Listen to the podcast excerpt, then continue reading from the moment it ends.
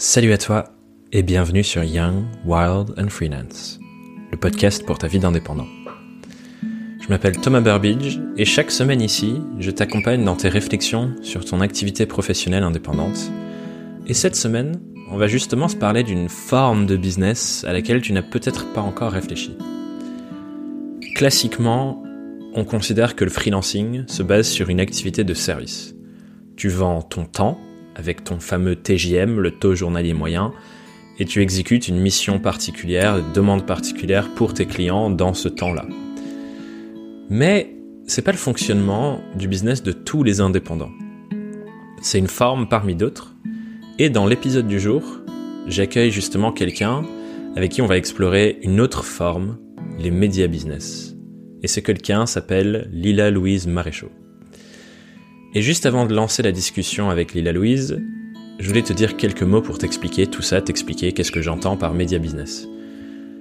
L'idée de cette forme d'activité, c'est que la brique principale du modèle, c'est la création de contenu pour une catégorie de personnes particulières qu'on appelle une audience.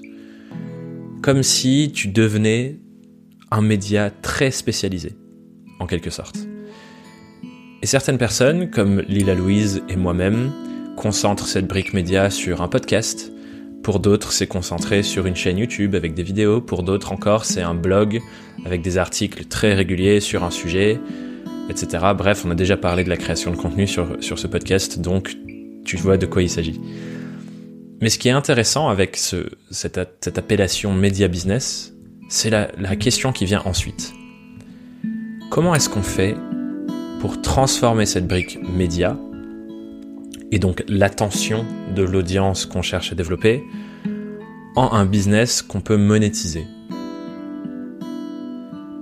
Ce qui marche pour les freelances, c'est souvent de créer du contenu, ce qui nous aide à vendre davantage nos services ou à monter notre TJM, etc. Mais il y a d'innombrables autres formes de monétisation qui existent une fois qu'on a cette brique centrale qui est le média, qui est le contenu. On peut faire du sponsoring avec des partenaires. On peut faire de la publicité, que ce soit de la publicité sur un site ou sur, euh, des chaînes YouTube euh, ou sur un podcast, un peu à la forme de, de l'influence, entre guillemets.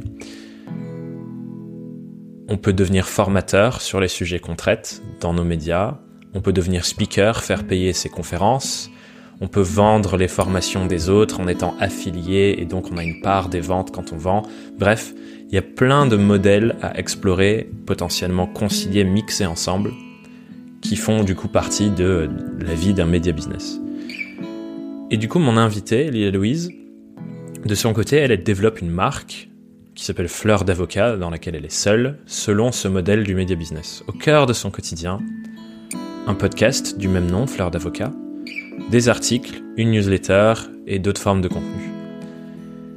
Et du coup, derrière cette brique média, il y a des briques de formation qu'elle a d'abord exécutées en présentiel et aujourd'hui qu'elle exécute en numérique et plein d'autres projets qu'elle a en tête pour la suite pour se mettre pleinement au service des gens qu'elle a envie d'aider, les avocats. Et du coup, dans cet épisode, dans notre conversation du jour, avec Lila Louise, on t'emmène en coulisses de la création au développement d'un média business en traitant de tous les enjeux qui accompagnent cette forme particulière d'activité indépendante. Et peut-être que toi aussi, tu pourras réfléchir à ça. Comment est-ce que tu peux transformer ton activité grâce à cette réflexion du média business? Je te laisse d'abord écouter l'épisode et on se retrouve tous les deux à la fin pour en parler un peu. Bonne écoute. Bienvenue sur Young Wild and Freelance, Lila Louise. Bonjour Thomas, merci pour l'invitation. Je suis ravi d'être là. J'avais un petit un petit souvenir dont, dont je voulais te parler avant qu'on commence à discuter. Je me souviens euh, d'une newsletter que j'avais écrite sur euh, euh, je sais plus exactement ce que c'était. Je crois que c'était un truc genre euh, la force des, des communautés, des audiences et tout. Et je me souviens juste de ta réponse. Tu avais répondu à un truc. Mais comment tu sais qu'on n'a pas déjà une audience? Et tu avais juste mis cette phrase là. Et je me souviens de cette réponse. Et c'est un peu la première fois du coup où j'étais allé voir ton travail et et fleurs d'avocat et toutes ces choses-là. Quoi. La meuf Donc c'est un peu le, le, début de la discussion. ouais, moi, ça m'a fait. Je m'étais dit, ah oui, c'est vrai, elle a raison. Je, je, ne sais pas en fait. Non, mais tu sais, c'est le c'est le truc avec ces les newsletters et et du coup, tu t'adresses aux gens et tu interpelles. Euh, en assumant, enfin, il y a une formulation dans les interpellations, et puis en fait, parfois tu lis la newsletter et t'as envie de dire ouais, enfin, euh, désolé, mais je suis pas concernée. Ouais, grave. Mais c'est difficile, hein. Ouais, c'est difficile. Moi, j'arrive à un stade avec euh, la newsletter aussi où où je me pose la question de comment je fais pour que chaque mail que chacun reçoit, ce soit sur mesure pour euh, leurs enjeux. Du coup, il y a des sujets de segmentation et tout, mais ça devient hyper complexe et ça demande presque de créer encore plus de contenu. Du coup, je réfléchis à fond à ça pour, pour 2021, mais vrai sujet. Hein. Ouais, vrai sujet. Vrai sujet. Bah, c'est cool, on part direct sur un des sujets dont, dont on allait peut-être parler dans l'épisode, ah mais bah, on va backtrack. Ouais, voilà, je te laisse. Backtrack un peu. on backtrack un peu pour commencer par euh, la question rituelle pour que les gens découvrent un peu euh, le début de ton aventure, même si dans l'intro j'ai déjà parlé un peu de ce que tu fais. Mais la première question, du coup, comme d'habitude, Lila Louise, comment, mais je suis surtout intéressé par pourquoi est-ce que tu es devenue indépendante? Alors, j'étais avocate en droit pharmaceutique, j'étais collaboratrice en cabinet, j'ai fait deux collaborations, et puis euh, il se trouve que je m'y suis pas trop retrouvée. Et donc, euh, j'ai entamé une réflexion de reconversion euh, que j'ai faite notamment en faisant le programme Fait le bilan calmement de Switch Collective, que tu connais peut-être, qui m'a qui m'a bien orienté vers le milieu des RH. J'ai fait aussi un bilan de compétences classiques en parallèle, et ça, ça m'a orienté vers le milieu de la RH. Et en fait, ce qui m'intéressait, c'était de mener une, une réflexion autour du bien-être au travail. Euh, en... Ce qui m'avait interpellée, en fait, c'est que moi, quand j'étais avocate, autour de moi, je voyais très peu d'avocats de mon expérience, mais aussi des avocats plus expérimentés, apparaître euh, épanouis dans l'exercice de leur profession. Hmm. Et en parallèle, il se trouve que écouté pas mal de podcasts euh, avec euh, des personnes qui parlaient de leur vie professionnelle avec plutôt euh, enthousiasme et, et, joie. Et donc, je me suis dit, mais on n'entend jamais d'avocat, enfin tu vois un truc un peu autour du modèle en fait. Et donc en partant vers les ressources humaines, euh, je me suis dit bah tiens et si je faisais un podcast où euh, j'interviewe des avocats épanouis pour comprendre un peu euh, qu'est-ce qui fait qu'ils sont épanouis, déjà voir si ça existe et puis ensuite comprendre qu'est-ce qui fait qu'ils sont épanouis et donc mélanger en fait euh, ce vers quoi j'allais, donc le monde des ressources humaines, avec le monde d'où je venais, c'est-à-dire le monde des avocats. Et, mais je partais pas hmm. du tout pour être freelance, c'est-à-dire que moi, à ce stade-là, euh, je pensais que j'allais faire euh, une petite pause, euh, me former. Je, je, me suis inscrite à un, été prise au, à un master de ressources humaines à Sciences Po, euh, me former et puis ensuite intégrer un cabinet de conseil en management ou en RH euh, tu vois, comme consultante ou autre. Et, et donc euh, le, le, pourquoi, donc euh, je, te l'ai exposé et le comment, c'est le hasard. C'est vraiment le hasard parce que c'était pas prévu et que voilà, j'ai fait ce podcast. J'avais toujours dans l'optique de rejoindre un cabinet de conseil en management et en ou en RH, un truc comme ça. Et puis en fait, il se trouve que l'audience s'est créée et qu'ensuite j'ai eu d'autres idées et que je me suis dit bah tiens, allons-y quoi. Mais voilà. Hmm. C'est à quel moment du coup où est-ce que tu as un souvenir du switch où tu te dis, euh, genre, est-ce que tu te vois te dire, OK, euh, cabinet de conseil, non, c'est fini et je vais continuer de développer ce truc? Tu te Je sais pas si tu as un souvenir précis d'un truc comme ça. Euh. Écoute, je me souviens d'une session de coaching que j'ai faite, effectivement, ça devait être... Enfin non, en fait, je me souviens pas parce que je, je me souviens de quand j'ai commencé à me dire ah mais tiens, fleur d'avocat, le nom de mon podcast, ça pourrait être une marque pour une entreprise. Euh, mais pendant longtemps, j'ai eu cette espèce de, de truc un peu où je me disais que j'allais pouvoir développer les deux. Euh, c'est-à-dire hmm. développer fleur d'avocat et quand même trouver euh, un travail quelque part. Et puis, euh, et puis en fait, je, je est-ce que je n'ai pas la capacité de travail suffisante pour faire les deux ou est-ce que je sais pas. Mais effectivement, il y a un moment où j'ai lâché cette idée de trouver du taf et je me suis dit, bah voilà, à, ce stade-là, j'avais déjà eu l'idée de la, de la formation, euh, de la première formation bien dans ma robe. Et donc, euh, je me suis dit, bah non, enfin voilà, essayons d'en faire quelque chose. Euh, et voilà. Donc, c'est, effectivement, j'ai pas de souvenir précis de. Il faudrait que je reprenne mes enregistrements de sessions de coaching pour te dire, mais voilà. Bah, je suis pas sûr que, je sais pas s'il y a un moment qui nous fait switcher. C'est sûrement un cumul de plein de petits signaux qui font qu'à un moment donné, bah voilà, ça devient, ça devient clair ce truc-là. Mais j'étais curieux parce que je comprends que, tu vois, un sujet dont je voulais qu'on parle ensemble, c'est le côté media business. C'est un peu plein de formes qu'on voit et c'est un truc dont on discute tous les deux beaucoup, parce que c'est le modèle vers lequel on, tend de plus en plus. Mais c'est marrant du coup de voir que c'était pas du tout ta vision au début et que bah, le podcast tu l'as lancé plus par euh, envie d'exploration, ce genre de choses, quoi. Ouais, ouais, tout à fait. C'était une envie d'exploration et je, je me suis jamais dit que ça pouvait être un, travail. Euh, D'ailleurs, euh, en fait, tu vois, tu me demandes comment et pourquoi je suis devenue euh, freelance, enfin que je suis devenue indépendante. Je me perçois pas, enfin, je crois que je me suis jamais perçue comme indépendante. C'est-à-dire que je me suis perçue hmm. comme euh, en transition pendant très longtemps. J'ai mis très longtemps à assumer que que mon projet c'était, enfin, tu vois, que c'était pas juste un side project et que euh, que ça pouvait être un contenu professionnel euh, en tant que tel. Je pense que pendant très longtemps, j'avais encore cette idée que le travail, c'était travailler pour quelqu'un d'autre. Euh, Ou en tout cas, je me percevais pas comme euh, pouvant immédiatement entreprendre moi. Et puis ensuite, quand j'ai commencé à entreprendre vraiment avec Fleur d'avocat et en, passant à la formation, là aussi, euh, j'ai je, je, crois que je me suis jamais perçue comme freelance, tu vois. Je me suis tout de suite perçue pour le coup comme entreprise. Mais c'est très paradoxal ce que je suis en train de te dire parce que à la fois j'ai mis très longtemps à me percevoir comme entrepreneuse et donc euh, à avoir une, euh, une, une réflexion autour du, du secteur d'activité auquel je me raccrochais, de euh, de, de ce que j'avais à apprendre comme entrepreneuse. Tu vois, je pense que j'ai très longtemps été dans le déni euh, un peu de ce que je faisais et de ce que j'entreprenais et de ce que ça pouvait être euh, et comment est-ce que ça pouvait se transformer en une activité économique en fait. Euh, Hyper intéressant. ouais, et je te dis ça euh, parce que euh, tu vois, je maintenant j'ai une formation sur le développement de clientèle pour les avocats et, euh, et, notamment pour euh, les jeunes avocats qui, qui veulent développer ou, ceux qui s'installent juste, tu vois. Et, euh, et je me dis, mais moi, j'ai pas fait ce genre de formation. Et je pense que j'aurais gagné beaucoup de temps à le faire. Et je pense que si je ne l'ai pas fait, j'étais très naïve, c'est-à-dire que moi, l'infopreneuriat, je, tu vois, j'étais pas du tout consciente que c'était un secteur en tant que tel, qu'il y avait tout, ce, tout cet écosystème de formateurs et tout. Et, euh, et en fait, euh, je pense vraiment que si je n'ai pas fait ce genre de démarche, ce genre de formation, c'est parce que euh, je ne me percevais pas comme telle. Je ne me percevais pas comme une entrepreneuse. Je me percevais pas non plus comme une infopreneuse. Je sais même pas si je me perçois encore comme une infopreneuse. Enfin, tu vois ce que je veux dire? Il y avait ce truc un peu de qui suis-je et voilà. Ah ben c'est hyper intéressant. Et, je pense que ça a un impact majeur qu'on qu'on mesure pas. En gros, ce que j'entends là, c'est l'identité qu'on se donne à nous-mêmes. Genre, euh, effectivement, si tu te dis, genre, je me mets à l'extérieur et je regarde ce que je suis en train de faire, comment je définis le, le, ça. Et je pense que il y a beaucoup de, de, de freelance qui se considèrent donc être freelance, qui du coup s'enferment presque dans, bah non, moi je fais ça et le, le ça, c'est genre euh, le métier que tu faisais avant quand tu étais salarié ou le métier qu'on t'a appris à l'école. Et du coup, tu te dis, bah non, euh, moi, euh, je peux que faire ça et on me paye pour ça et je vais tant de temps dans une boîte ou, ou avec un client faire ça.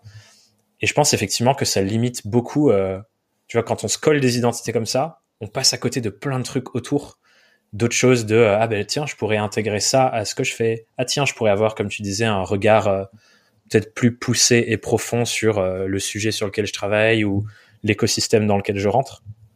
Et du coup, c'est c'est marrant, je pensais pas qu'on partirait direct sur ça, mais je pense que c'est un vrai rôle, ce truc de l'identité qu'on se donne. Ouais, c'est un vrai rôle. J'ai envie de dire dans les deux sens. Euh, je suis quand même juriste de formation, et tu sais, chez les juristes, euh, on aime bien qualifier la réalité. Il y a ce truc où tu, hmm.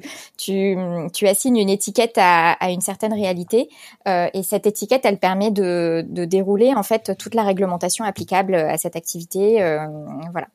Et, euh, hmm. et je trouve que le fait d'arriver à définir une situation, donc à lui donner une étiquette, une, à, la faire rentrer dans une case, euh, ça te permet aussi assez clairement de te dire ah ben tiens en fait là ce que je suis en train de faire c'est de l'entrepreneuriat et donc euh, ben comme je rentre dans une enfin voilà comme ce que je fais c'est de l'entrepreneuriat il y a des formations il y a des obligations il y a des euh, tu vois et, et, et du coup d'avoir un, un, espèce de panel assez exhaustif de ben finalement, qu'est-ce qui t'incombe comme entrepreneur? Il t'incombe de faire vivre ton activité économique et donc euh, de te former au marketing, à la communication, euh, à des problématiques de gestion plus comptable, de tu vois tout ça.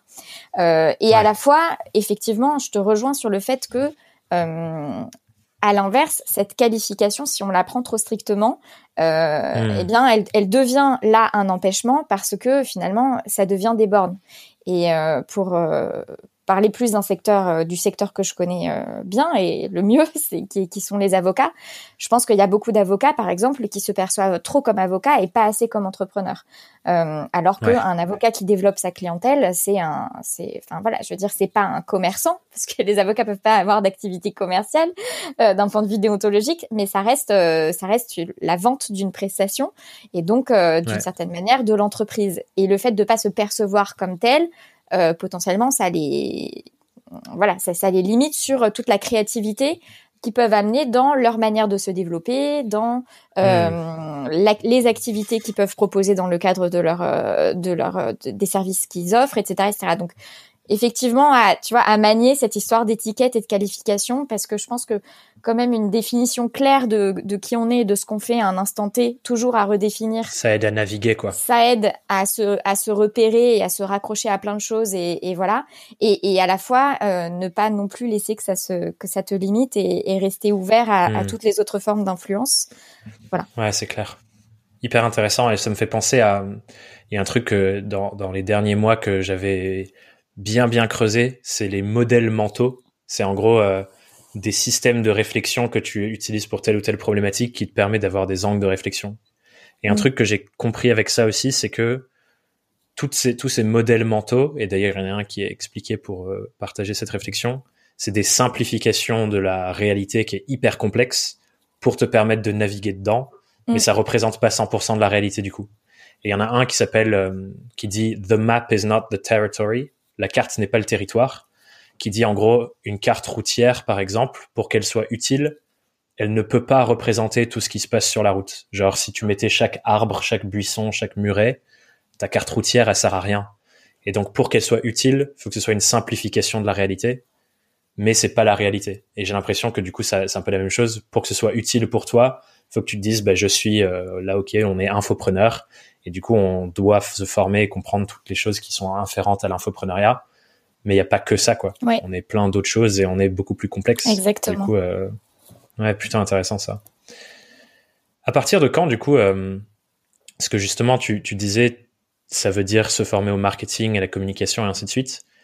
Toi qui viens du background euh, avocat et juridique et ainsi de suite, c'était quoi un peu les, les premiers pas dans euh, ce nouveau monde de ok ben maintenant que je suis entrepreneuse infopreneuse euh, il faut que j'exploite mon contenu et le podcast que je fais il faut que je passe à une brique plus je communique sur euh, ce que je suis en train de mettre en place et ainsi de suite. C'était quoi tes premiers pas un peu business entre guillemets quoi? Bah je pense que j'ai j'ai regardé toutes les conférences de The Family tu vois le, le cliché quoi le cliché et puis euh, j'ai commencé ouais à, à, écouter beaucoup beaucoup beaucoup de contenu euh, et surtout des podcasts mais aussi un petit peu YouTube mais plus podcasts euh, autour de la communication et du marketing euh, je, ben, je, je t'ai écouté toi, j'ai écouté euh, Alexis Minkela, Tribu 1D, puis j'ai écouté aussi, euh, tu vois, AARRR appliqué de Yann Leonardi. Enfin voilà, des, des contenus pour, pour m'aider à un peu mieux naviguer dans tout ça.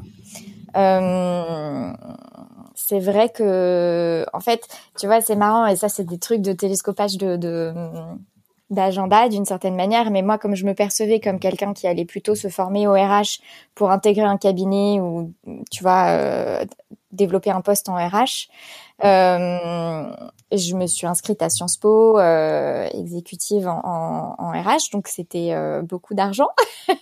et, euh, et puis en fait, enfin c'était une année extrêmement enrichissante et, euh, j'ai appris plein de choses super et, et j'ai rencontré des personnes formidables, et, etc. Mais finalement, en fait, le contenu de cette formation me sert euh, pas vraiment pour euh, ce que je fais aujourd'hui. Enfin, si, parce que j'y ai, euh, j'y ai été formée à, j'y ai découvert et j'y ai été formée à la systémie, à l'approche systémique, à la sociologie des organisations. Et en fait, ça m'a complètement bouleversée et du coup j'ai intégré cette approche dans une de mes formations et puis dans ma manière de de, de vivre l'entrepreneuriat en général mais parce que c'est euh, c'est un, un, modèle mental ça aussi.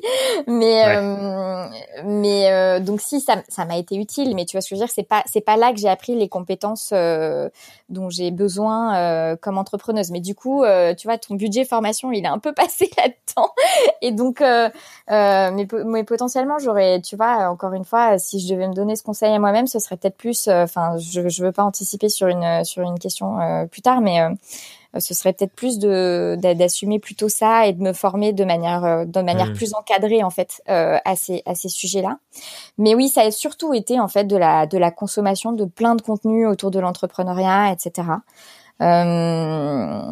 et puis de d'essayer de ouais, d'essayer de communiquer progressivement sur euh, sur ce que je fais euh, et de d'exploiter euh, la, la, valeur que je crée au fur et à mesure, tu vois, avec les premières formations tout ça. mais voilà.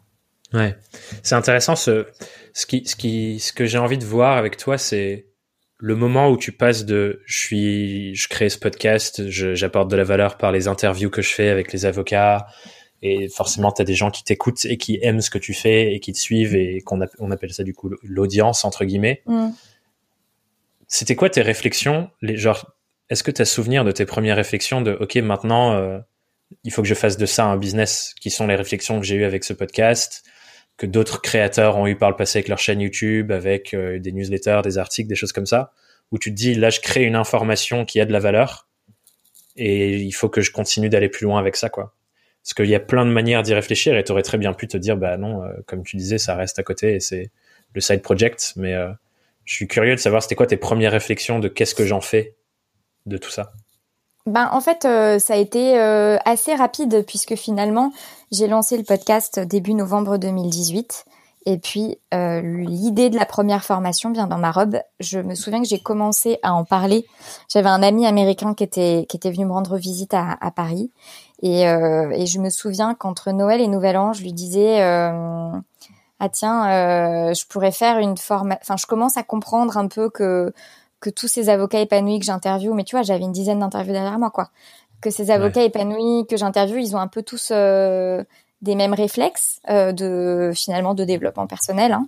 Euh, et c'est pas que les avocats, j'ai envie de dire, c'est les gens en général, mais voilà, appliqué aux avocats. Et je me suis dit, bah tiens, je pourrais en faire une formation. Et donc euh, c'était assez rapidement, tu vois. Après, enfin c'était deux trois mois, ouais, c'était deux mois. Puis c'est cette idée, et puis c'est en janvier, donc trois mois plus tard, que je me suis dit bon, je vais vraiment le faire, tu vois. Ça ça va pas juste être une idée. Euh, donc ça c'est l'inconscience du je sais pas du naïf et euh, et donc finalement c'était une manière de se dire ben ce matériau comment qu'est-ce que j'en fais comment est-ce que je le valorise euh, en une activité qui peut être une activité économique puisque l'idée c'était de dire les leçons issues du podcast je les transforme en une formation euh, pour que les personnes qui écoutent le podcast puissent euh, à leur tour euh, travailler sur sur elles de, de, façon à se créer un exercice professionnel de la profession d'avocat qui leur convienne. Hmm. Que je trouve que c'est intéressant que tu aies eu cette première réflexion de passer direct sur la forme formation et je pense que ça vient du fait que tu avais commencé par la partie média parce qu'il y a beaucoup d'autres indépendants qui commencent directement par bah, je me lance et je fais une forme de service on fait, euh, comme on disait tout à l'heure, le métier que je faisais avant et je le fais à mon compte sous forme de service et du coup on est euh, dans la relation temps vs argent et je facture ça. Et ensuite qui commence à réfléchir à bah, du coup pour toucher plus de gens et me focaliser sur mon mon truc et parler de moi ce que j'aime, ben là je rajoute la brique média après. Et du coup je trouve je me demande à quel point notre réflexion elle est différente en fonction de par où on commence et de quelle forme de monétisation on imagine, parce que le service est une forme de monétisation, la formation en ligne en est une autre. On pourrait se dire que tu aurais pu se, faire du sponsoring, ça se trouve. Ben, j'allais te demander, qu'est-ce que tu, enfin, tu vois, par rapport à ce que je faisais à l'époque. Donc, j'étais plus avocate et j'avais pas envie d'exercer comme avocate. Euh, Qu'est-ce que, euh, qu'est-ce que tu m'aurais vu euh, proposer comme service euh, Tu vois? Ouais, c'est une bonne question. C'est une bonne question. Est-ce que moi, c'est pas juste, euh, je faisais quelque chose sous la forme du salariat et je le fais sous une forme de l'indépendance. Ce qui, ce qui aurait été le cas, par exemple, si j'avais quitté ma collaboration pour m'installer à mon compte euh, en tant qu'avocate, en tant qu'avocate euh, autonome et, et, aller chercher mes propres clients comme avocate autonome. Alors que moi, j'ai quitté une, une profession et donc, enfin, un certain savoir-faire et, et une certaine expertise et puis, euh, enfin, c'est pas que je savais rien faire, euh, mais je savais faire plein de choses. Mais en tout cas, euh, rien que je m'imagine vraiment vendre, en fait. Donc euh, du coup, euh, tu vois, et puis même, euh, enfin ouais, c'est c'est, tu vois, je me, je pense que je me suis même pas posé la question de. C'est pour ça que je me suis jamais vraiment perçue comme freelance parce que j'ai pas l'impression d'avoir fait des missions de freelancing. Moi, j'ai l'impression de d'indépendante, pardon. Moi, j'ai l'impression, si tu veux, d'avoir construit, d'avoir tout de suite, sans même m'en rendre compte, construit une marque. Tu vois? Ouais. Et et ensuite de mettre euh, dit ben à quoi est-ce que cette marque peut servir? Euh, C'est un peu bizarre ce que je dis, mais euh, et, et, et, tu vois, finalement, ça m'a amené, enfin, cette histoire de formation, c'était une idée qui a fait que je suis devenue formatrice. mais, mais même aujourd'hui, j'ai vachement de mal à me percevoir comme formatrice. Enfin, il se trouve que je forme, ça fait partie des choses que je fais. Mais je, je, je, je pense que mon vrai métier avec Fleur d'avocat, c'est surtout comment est-ce que je pense l'activité et comment est-ce que je la projette et il, se trouve qu'il faut hmm. que je passe par la case du faire, mais euh, j'ai toujours un espèce de décalage entre ce que je fais et ce que je vois pour euh, mon activité, parce que euh, hmm. voilà, je finalement, je sais pas trop si je réponds à ta question, mais on est en exploration de toute façon.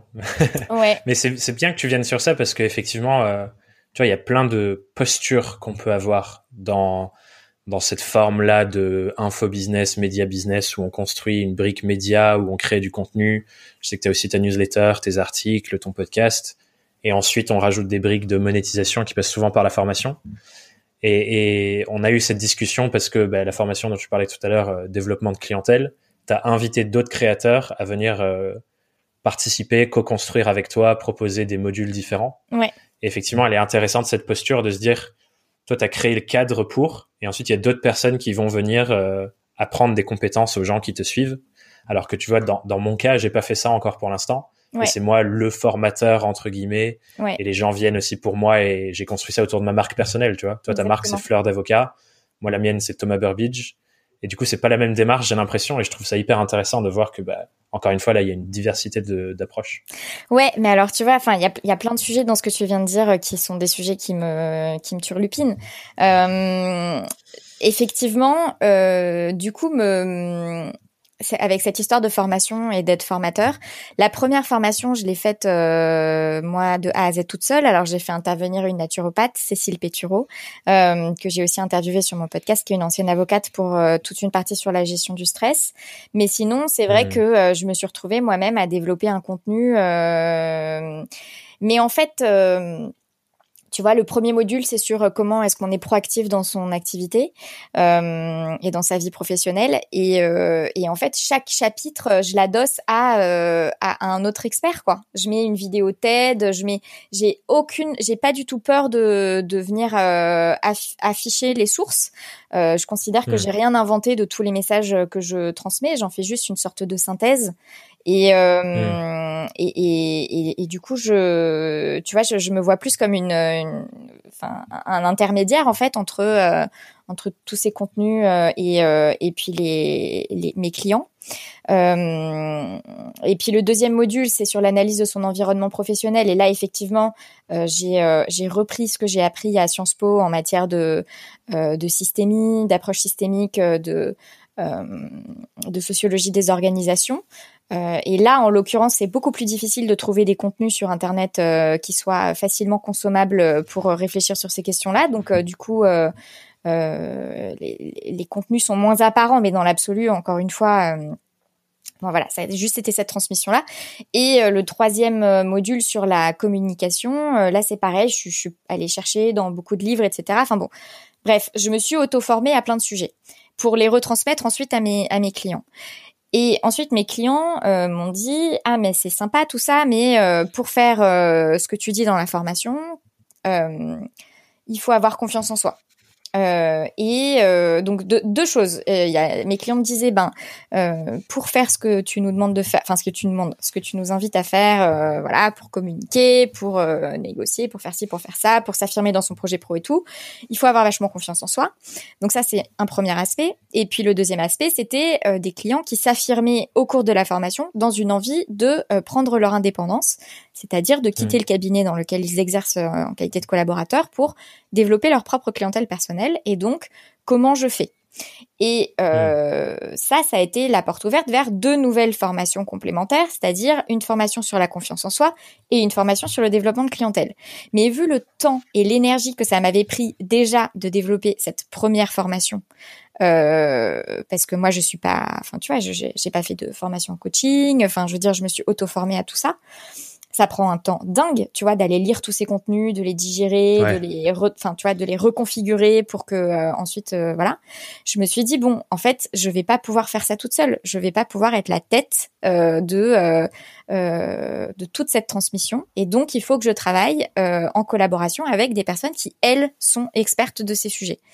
Et donc la formation sur la confiance en soi, je l'ai créée avec une coach ancienne avocate aussi qui s'appelle Lamia Mzebla, euh, il se trouve que c'est une formation qu'on ne fait plus aujourd'hui, mais euh, c'est comme ça que j'ai fonctionné, tu vois. Je suis allée la chercher euh, en me disant, ben elle, elle est coach, euh, et donc et, et, cela étant, c'est, enfin, et je dis pas ça juste pour pour cette formation avec elle, mais c'est intéressant parce que en fait, euh, coach et formateur, c'est pas le même métier. Et ça, je m'en suis rendu compte après.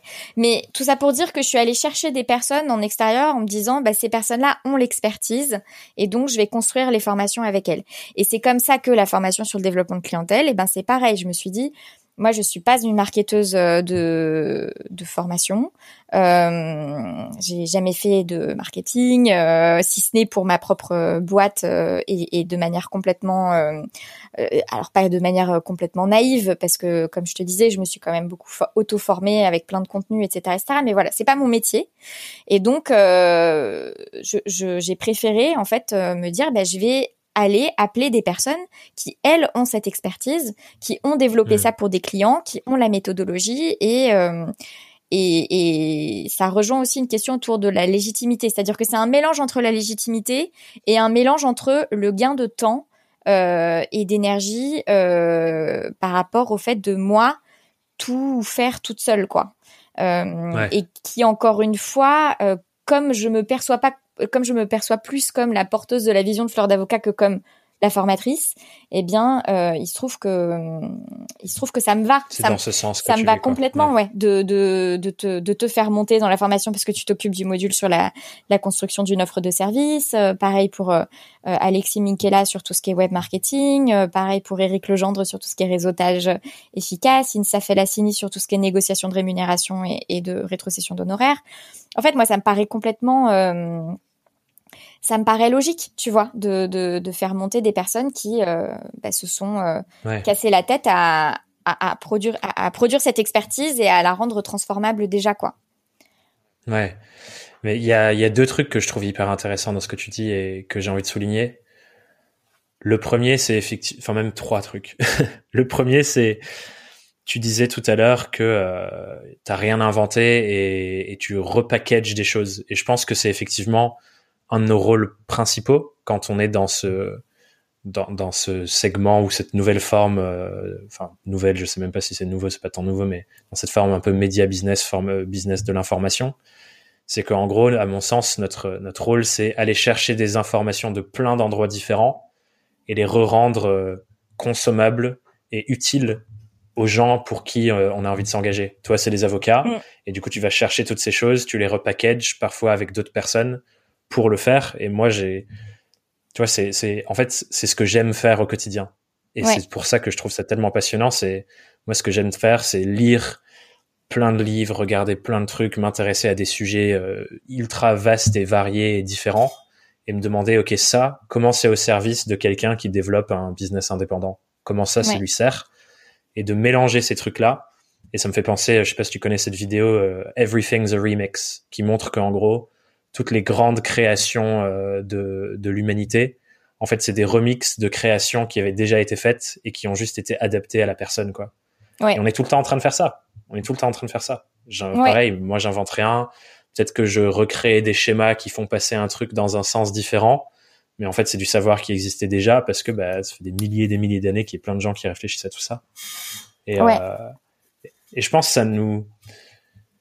Tu vois, ça fait du bien de se dire ça parce que moi je me sens pas en mode ah il faut absolument que j'invente des trucs complètement nouveaux et tout c'est juste je suis un messager de choses qui existent déjà pour une certaine catégorie de personnes et mon taf c'est de le rendre consommable utile et de créer une relation avec ces personnes qui font qu'elles l'implémentent pour de vrai, quoi. Ouais. Et toi, c'est pareil avec les avocats, finalement. Ouais, tout à fait d'accord avec toi, ouais. Et puis euh, comme toi, tu vois, c'est marrant parce que euh, sur Instagram récemment, euh, suite à la question d'une auditrice, je j'ai partagé plein de podcasts que j'écoute régulièrement. Et elle me dit mais où est-ce que tu trouves le temps d'écouter tout ça, tu vois?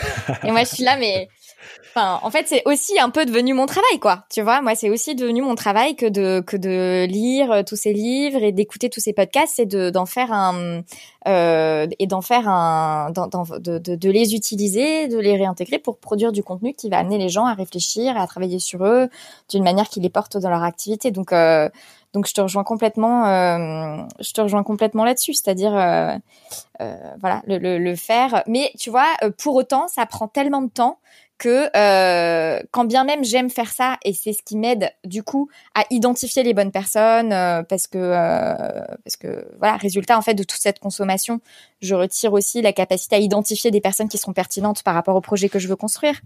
Mais mmh mais euh, mais mais quand même ça prend ça prend vachement de temps de d'intégrer de digérer de reconfigurer etc et donc c'est c'est pour ça que moi contrairement à toi je je me pose plus comme une personne qui va euh, voilà euh, rassembler cette communauté autour autour de la contribution à, une marque et à un certain public euh, plutôt que euh, dans un dans quelque chose de, de, de très intuitu personnel. Ce qui m'amène à je parce que tu avais dit que tu voulais souligner trois trucs mais je je voilà, je sais pas si tu encore les deux autres trucs. OK, euh, parce que ça m'amène à ça m'amène à je, l'avais oublié mais tu as dit tout à l'heure euh, toi c'est Fleur d'avocat et moi c'est Thomas Burbidge. Et, euh, et c'est très drôle parce que euh, parce que tu vois, je c'est un sujet sur lequel je un des sujets sur lesquels je réfléchis en ce moment, euh, c'est euh, quel est euh, le, lien entre Lila Louise Maréchaux et Fleur d'avocat. Et hmm. notamment parce que moi j'ai l'impression de beaucoup construire euh, Fleur d'avocat, euh, et c'est sûrement vrai. Et d'un autre côté, pour le moment, je suis quand même, tu vois, beaucoup à la tête du truc. Et il y a des personnes qui m'appellent Fleur, et puis il y a d'autres personnes hmm. qui il euh, y a des personnes qui m'appellent Fleur, il y a des personnes qui m'appellent Fleur d'avocat, euh, et donc euh, euh et puis il y a, a d'autres personnes qui, qui identifient euh, plus Lila Louise Maréchaux. Enfin, tu vois, il y a cette espèce de truc un peu flou. et ah, c'est intéressant. Et, et, voilà, et c'est je je pense que je suis de plus en plus à l'aise avec la part que prend ma boîte par rapport à moi et vice versa, la part que je suis dans ma boîte, mais pour le coup, j'aimerais bien quand même qu'il y ait une distinction entre euh, ma personne privée et ma personne euh, et ma personne euh, morale, enfin la personne morale que Fleur d'avocat. oui, non, et puis même, euh, enfin voilà, je, je, tout ça n'est pas encore très clair dans la tête parce que je te dis, ça fait partie des choses, euh, mais hum, mais il y a ce truc quand même autour de, tu vois, enfin, je suis curieuse d'avoir ton avis là-dessus, quoi. C'est-à-dire que quand un business est autant porté par toi comme personne, euh, Et en plus euh, d'une forme qui fait que tu donnes beaucoup de toi, parce que moi, je, je donne beaucoup de moi dans les interviews euh, je, que je que je fais. Euh, je donne de moi dans la newsletter. Enfin, tu vois, je partage des trucs euh, vraiment sur mes ouais mes, mes réflexions personnelles et, et, et et parfois avec enfin voilà pas mal de enfin beaucoup de sincérité. Et, et, parfois je me dis mais je, je, dois en dire trop et tout. Et de telle façon que euh, que mine de rien, je mets voilà, je mets beaucoup de moi dans, dans les interviews. Et je pense pareil quand je quand j'ai j'ai l'honneur d'être invitée sur les médias d'autres personnes, euh, j'essaye d'y aller avec euh, beaucoup de, de sincérité. Et, et à la mmh. fois euh, ben, ça fait un peu flipper sur la part qui reste à tu vois à, à ton intimité et tout. Et voilà. Et il se trouve que j'ai eu la semaine dernière un peu un télescopage une apparence de télescopage entre ma vie privée et ma vie et ma vie pro. Et ça m'a fait méga flipper tu vois. Genre j'ai méga flippé euh, parce que parce que voilà je pense que c'était sur ce truc entre la distinction euh, enfin qu'est-ce qui me reste d'intimité et voilà. Bref. Ouais mais c'est intéressant comme réflexion parce que clairement euh, ça, ça fait presque partie du truc aussi quand tu deviens la personne qui crée de la formation et qui est fait euh, le podcast et tout, moi il y a des gens qui me disent quand je discute avec eux pour la première fois, ils me disent bah moi je te connais mais toi tu me connais pas ah, mais c'est exactement et c'est un peu ça, tu vois. Ouais, t'as, t'as, une hein. personne qui te dit euh... et sinon euh, t'as fini tel livre et toi t'es là genre euh... ouais. et il se trouve que t'as ah parlé de ce livre euh, dans une interview il y a pas longtemps et t'es un peu là genre tout va bien tu vois ouais. mais c'est hyper intéressant hein. moi tu vois genre euh, en fait moi je me je me positionne avec tout ce que je fais un peu comme l'explorateur dans le sens où j'ai toujours eu cette sensation de je vais au devant de, de toutes les expériences qu'on peut vivre quand on est indépendant, etc. Et je veux les expérimenter. Et ensuite, je me retourne et je dis voilà ce que voilà ce qui s'est passé, voilà ce que j'ai appris, voilà comment vous vous pouvez en bénéficier pour construire pour vous. Et du coup, dans ce sens, tu vois, ça fait partie de ma posture de bah, tout ce que je traverse et même autant dans le monde extérieur des résultats que j'ai eu de mon monde intérieur, de mes doutes, de mes peurs, de mes questionnements, de mes réflexions, de tout ça bah, ça fait partie en fait de, de ce que j'ai envie d'enseigner et de ce que j'ai envie d'intégrer dans, dans mes pédagogies. Et du coup, effectivement, euh, moi, ça a toujours été assez naturel finalement. D'autant plus que, comme tu le dis, il y a des newsletters où je parle de, et je parle beaucoup de ça dans mes interviews aussi, euh, la mort de mon père. Je fais une newsletter deux, trois jours après la mort de mon grand-père cette année en février, où je partageais, euh, je partageais des choses dessus avec les gens qui me suivent. Et en fait, moi, j'ai l'impression que ça fait partie de, ce que je dois porter en fait. Ça fait partie de ce que ce que je peux et presque même de ce que je dois entre guillemets offrir aux gens qui me suivent parce que ça fait partie ça fait partie du chemin. Et c'est tu vois c'est c'est intéressant parce que je, je, sais et je sens que ça me permet d'avoir un lien beaucoup plus profond avec les gens euh, parce qu'on parle de tout ça. Et en vrai euh, tu vois c'est des c'est pas des relations formateur client moi, je prends vraiment ça au sens communauté. Et j'ai envie que tous mes clients, tous les gens qui viennent en formation ou qui écoutent le podcast ou quoi que ce soit, je puisse partir en vacances avec eux et partager des moments et, et être vraiment deux êtres humains qui avancent ensemble. Ah non, mais tu. Mais c'est vrai que c'est perturbant, tu vois. Ah non, mais tu es au cœur de ma réflexion du moment, c'est-à-dire que la newsletter qui va partir ce soir pendant qu'on sera en train de discuter, euh, c'est sur euh, cette relation client-prestataire, parce que euh, j'ai, euh, il se trouve que j'ai partagé une réflexion issue d'un groupe de co-développement euh, d'une de mes clientes dans ma newsletter d'il y a deux semaines. Et elle a réagi à cette newsletter en disant j'ai lu ta dernière newsletter et j'ai été choquée par le fait que tu utilises le mot cliente euh, mais enfin, tu vois, il se trouve que c'était en bien, tu vois. Euh, elle dit en fait, je, je tu as complètement, euh, tu es la magie de ce que tu fais, c'est que tu as réussi à complètement gommer la relation client-prestataire de nos relations. L'aspect mercantile disparaît au profit de, de, des objectifs poursuivis et de l'humain et de notre accompagnement comme personne. Et et je, je donc je te rejoins tout à fait là-dessus. Je pense que ce qui me lie à mon audience et ce qui fait que j'ai une très bonne qualité euh, de, de, de, lien en fait avec mon audience, c'est effectivement que je donne autant de moi. Euh, je, je, suis comme toi, moi j'ai aussi partagé sur des choses difficiles euh, de ma vie. J'ai, tu vois, je, je, me suis faite interviewer pour que mon audience me connaisse plus. Et c'est un truc euh, où tous les deux jours j'ai envie de supprimer cet épisode de la toile. Euh, où à la fin de l'épisode je finis en, en pleurs euh, parce que j'évoque le, le, décès de mon frère. Enfin, tu vois, bon bref. Et et c'est euh, voilà, c'est c'est. Je pense que c'est des choses qui euh, qui me permettent de créer ce lien. Euh, d'être dans cette transparence et dans cette sincérité et dans, dans, cette vulnérabilité. Mais parfois, et il se trouve que voilà, là la, semaine dernière, euh, la situation s'est présentée. Je me prends un gros truc où je me dis mais attends, en fait, est-ce que je fais pas juste une hmm. grosse connerie? Euh, et, euh, et, et, tu vois, pour en revenir à ce mail de cette cliente sur euh, le la disparition, enfin l'effacement de du lien prestataire-client entre entre nous. Euh, et elle, elle, je pense qu'elle le, elle le disait comme euh, un, un, vrai compliment, tu vois, sur la qualité de l'accompagnement et, et, enfin voilà. Euh, et, je, et je pense qu'en réalité, ça parle surtout de l'équilibre de notre relation, c'est-à-dire que euh, du coup, on n'a pas besoin de se rattacher à mais tu me dois ceci parce que je t'ai payé pour, tu vois, on n'est on, on pas lié là-dedans. En revanche, à un moment, je me suis dit, mais est-ce que ça veut dire, est-ce que ça veut pas dire que je suis trop friendly, tu vois? Est-ce que je suis pas trop sympa? Est-ce que je suis pas trop proche? Est-ce que, je, est-ce que tout ça n'est pas trop horizontal? Est-ce que je devrais pas mettre un peu plus de barrières finalement euh? Voilà. Bon, pour le moment, je j'ai pas particulièrement changé ma manière d'être. La preuve en est la manière dont je te parle aujourd'hui dans cette interview. Mais euh, mais c'est vrai que ça fait quand même partie des questions qui se posent et et je voilà, je pense que ça fait c'est c'est J'imagine que ça dépend aussi beaucoup des personnes. Il y a peut-être des personnes qui sont qui ont une capacité à, à être dans le secret et dans le, le hmm. mystère qui est plus grande et elles, elles font de cette capacité à être finalement très mystérieux, très privé, un, euh, un, une sorte de personnage aussi euh, et, et, hmm. et, une sorte de c'est aussi quelque chose qu'elles vendent d'une certaine manière une ouais. donc euh, donc c'est là où après tout il y a, pas forcément à choisir entre un truc et l'autre et plus à, à voir comment est-ce qu'on est à l'aise avec ce que soit on, partage et bah, ça ça ça rattrape les deux autres trucs sur lesquels j'avais envie de rebondir tout à l'heure. Quelle transition parfaite. La transition est parfaite. non préparée en plus.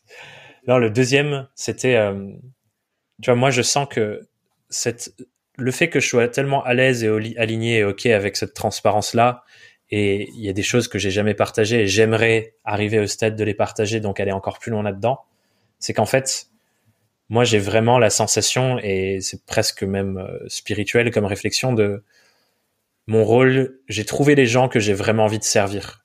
Et j'aime, je, je sais pas pourquoi j'aime plus l'intonation de l'anglais de to serve to serve someone que le français être au service d'eux, qui j'ai l'impression peut être, paraître un peu euh, négatif entre guillemets, mais euh, mais je sens vraiment que les gens de mon audience, les indépendants, les personnes qui qui prennent ce, cette aventure à bras le cœur de se dire j'ai envie de lancer mon propre truc, de construire et réfléchir à ma vie pour que mon travail soit aligné avec tout ça et plus qu'il y ait la séparation de il y a le pro, il y a le perso, etc. Tout ça, j'ai l'impression que, genre, je me mets vraiment en posture de service. Et du coup, toute la part qui me regarde moi, de moi face à moi, en train de se préoccuper de mes propres petits problèmes, en fait, elle disparaît derrière ce truc de mon rôle, c'est d'être là pour les servir. Et ok, ça me fait peur. Ok, il y a des trucs où je me dis ah ah tiens, mais en fait, si je regarde ça, je suis je suis que en train de me regarder moi et pas le plus gros euh,